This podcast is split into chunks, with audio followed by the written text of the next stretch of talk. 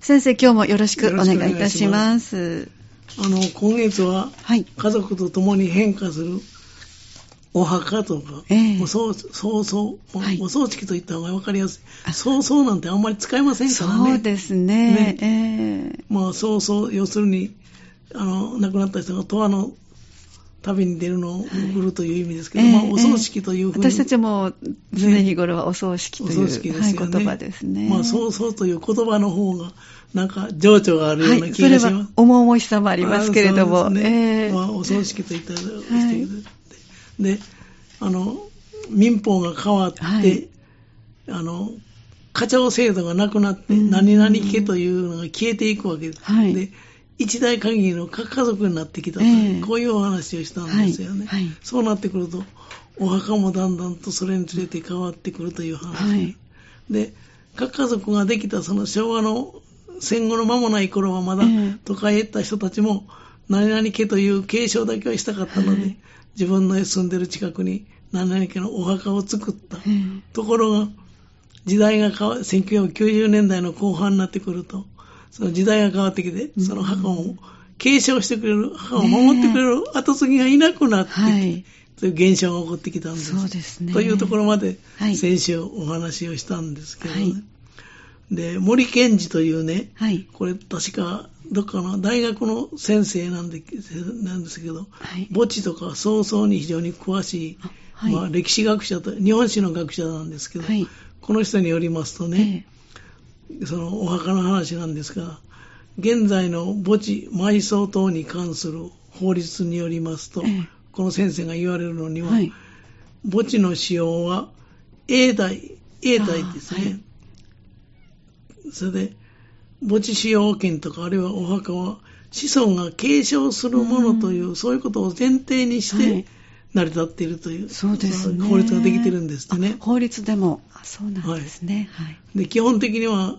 まあ、だから極端な言い方をしますと、継承者がいない人には、墓地の使用を認めなかったということなんですね。それこれ十数年前の森先生の話ですから、えー、多分今でも変わってないと思うんですけど、私詳しくは調べてはいないんですけど、はい、森先生がその日本史の森先生が言われるのにはそういうことです。そして森先生は、ね、こんなことを言ってるんですね。私たちは最近になるまで、その、この日本の墓地制度ですね、ええ、制度と現状との乖離に気がつかなかったということです。え、つまり、実際には継承者のいない人が増えている、まあ、この先生は急増するという言い方をしてますが、はい、増えているにもかかわらず、その対応策を考えてこなかったということなんです。したがって、1990年を境にして、多くの家族は〇〇家、何々家の墓を維持できなくなってきた。で、新しいお墓のあり方が模索されるようになります。そういうね。はい。この先生の話は2009年ですから、はい、平成21年の時の論文をちょっと調べてみたんです。はい、今から14、5年前の話。そうですね。今はもう完全に墓じまいなんてあちこちで起こってますもんね。はい、そうです、そうです。はい、何々家の墓はもう維持できなくなってきたという、えーえー、そういう現象が非常に多くなってきたということですね。はい、で、そうなってくると、その、お墓のあり方が、新しいお墓のあり方が模索される。これは1990年代にそういうことを言ってる。2009年にそういうことを言ったら、だから、墓じまいとか、樹木葬とか宇宙葬とか、あの、いろんな、その、お墓のあり方、それから、あの、なんていうのかな、樹林葬いうのもあるみたいですね。あはいはい。要するに樹木葬と同じようなものなんですけどね。えーえー、そういうお墓のあり方が模索されるようになってきたということですね。はい、で、森先生の調査によりますとね、あの、祖先のお墓を守るのは子孫の義務だという考えに対して、ええ、そう思うという人は平成10年には63%の人がそう思う、はい。え、ところが年々そう思うという人は減ってきているというんでで特にその若い世代ではその意識は薄くなってきたということを森先生も言っておられますわ、はい、でこのことは要するに家族が親から子、子から孫へというように、つながっていく連続性が維持できなくなってきたということの証明でもあるんですよね。で、祖先を祀ることをしなくなって、現実としてはお墓のあり方が変わり始めている。もう変わりつつ、もう変わってると言ってもいいかもわかりそうですね。わかりませんよね。えー、で、まあ、生きた人間の家族でも個人化が進んでるんですけれども、えー、あの、この話は以前にも一回した記憶があるんですけれども、はい、年末になるとね、はい、今もやってるとテレビでよくあの、放映される、年越し、あ、はい、あの、炊き出し、年越しの派遣村と、はい、一時期、はいはい、ございますね。ね。はい。あの、ご説明のようにその派遣村というのは、2008年に起こったその、2008年というのは平成21年に起こった、リーマンショックの影響で、企業がその人を雇い止めしていったんですね。でそうなると、派遣社員を解雇すると、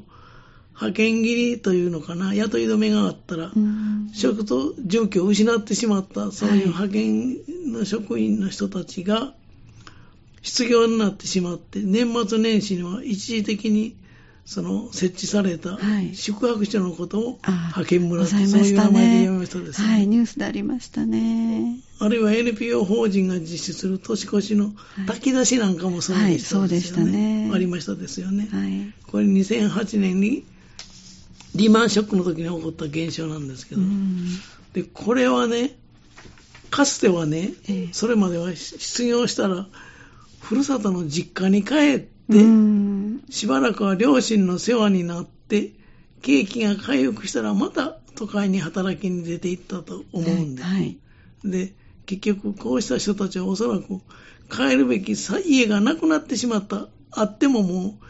つながりがなくなって、帰れ、ね、帰るに帰れなくなったから、派遣村で年末年始を過ごすという、そういう現象が起こったんですよね。はいうん、で、家族の個人化ですわ、要するに。ええー、本当そうですね。家というつながりとか、その維持を喪失し,、ま、してしまっていると言えるんではないか、えー、ないかと思うんですよね。で、その今お話ししました森先生は、段階の世代の一番大大きな責任は、その家という秩序を壊したけれども、確かにいい制度はなくなりましたけど、えー、それに代わる新しい秩序を作れなかったことだってなるほどね。秩序ができなかった、はいはい、作れなかったんですね、それで混乱を起こしたということになるんです。えー、そしてこんなことも言ってます私たちにとって家制度は窮屈だったとイメージもありますけれども、えー、生活をしていく上では家族が必要だったんだ。はい、例えば、経験悪くなって首を切られたら一旦実家へ帰って、また経験良くなったら都会へ出てくると。えーはい、それがもうできなくなって、実家へ帰れない、えー、そういう事情が出てきたということですよね。例えばその、高度成長期の近代家族においては、そのお父さんが一生懸命働くことができたのはお母さんの内助の功があった。要するに、男は仕事、女は家庭という内助の功があったからだということになるんです。はい、で、男は仕事、女は家庭というように、それぞれの役割が固定化されてしまうということは、大変不平等だから、それはなくなったんですよね。えー、不平等であるけれども、森先生は不平等ではあるけれども、持ちつ持たれつの関係だったとも言える。そういうによってお互いに助け合いながら生きてきたということも言えるということ。えー、これは森先生の考え。まあ、そういう考えもできますよね。そうですね。ところが今の世の中は家族の、家族に頼らずに、一人でも生きていけることができるようになりましたよね。うん、それは本当にそうですね。そうですよね。例えば、コンビニエンスストアなんか行ったら何でもありますから、別に。はい家族、お母さん、あるいは奥さんに料理を作ってもらわなくても、えー、自分で作らなくてもいいという、はい、そういうことも言えます、はい、言えると思いますよね。えー、お金さえあれば生きていけるという。そうですね。もう今はちょっと経験が悪いから、はい、様子が変わってきましたけどね。えー、で、これまでは家族が果たしていたその機能というものは、衣食住だけでなくって、子育てとか介護なども今ではもう外注、はい、外へ注文しますよね。うんそういう時代になってしまいましたからね。だから、そのことの良し悪しは別として、そういう問題もあるということが言えると思うんです。で、こうしてその時代を追って、個人の生活は家族に依存する割合というのがだんだんだんだんとなくなっていたわけですよ。で、結婚も子供を産むかどうかもさらにはその自分が息を引き取ってからのこと、死後の状況をどうするか、どこで永遠の眠りにつくかということも、個人の意思に基づいて決定されるようになってきた。はい、だからそのお墓のあり方も変わってきたということですよね。はい、昔というのはその親からここから孫へという縦の関係で生きてきた家族の時には、はい親のお葬式をするというのは子供の生きた者の務め、義務であったわけ。はい、それが当然であったわけです。今はもう、大抵の親は自分のお葬式代が置いとかないかんとか、子供に迷惑をかけたくないとか言いますよね。そうですね。要するに、そういう時代になってきた。だからもう自分がどこのお墓に入るかということまでも自己決定できるという、はいはい、そういう家族の個人化、お墓の個人化と言ってもいいかもわかりませんけど、えー、そういう時代になってきたわけですよね。で、こうした家族の個人化の波は、そのまま死者を送る、その、そうそういわゆるお葬式のあり方にまで押し寄せてきてるということが言えると思うんです。で、例えばね、えー、まあ、コロナの影響もありましたけれども、はい本人の希望もあって、えー、家族層が非常に増えてきましたね。そうですね。本当に多くなりましたね。ねもうここ10年ぐっと増えてきましたよね。そうですよね。そして最近都会で増えてきているのが、その数百万円もかけてお葬式をやる意味はなもうなくなったという人もいるんです。で、そういう、もう自分が死んだら、はい直葬、これ、直葬というのが直葬ということを聞いたこともありますし、ね、はい。仏教関係の人は直葬というふうにおっしゃいますそうなんですね。直葬が正しいかもいわゆる病院から直接もその焼き場へ行ってしまう。お葬式をしないでということですね。そういうことですね。えー、そういう、まあ、本人がそういうことを希望するケースが増えてきた。えー、も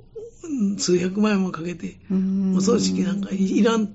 という、はい、そういう時代になってきたということも言えると思うんですよね。そうですね。まあ、この続きまた、来週、あ、はい。やりましょう。じゃあもう少し深掘りを来週していただけるということで、ありがとうございます。今日もありがとうございました。お話をいただきましたのは、この時間、港川短期大学元学長、社会心理学ご専門の大前守先生でした。来週もぜひお聞きください。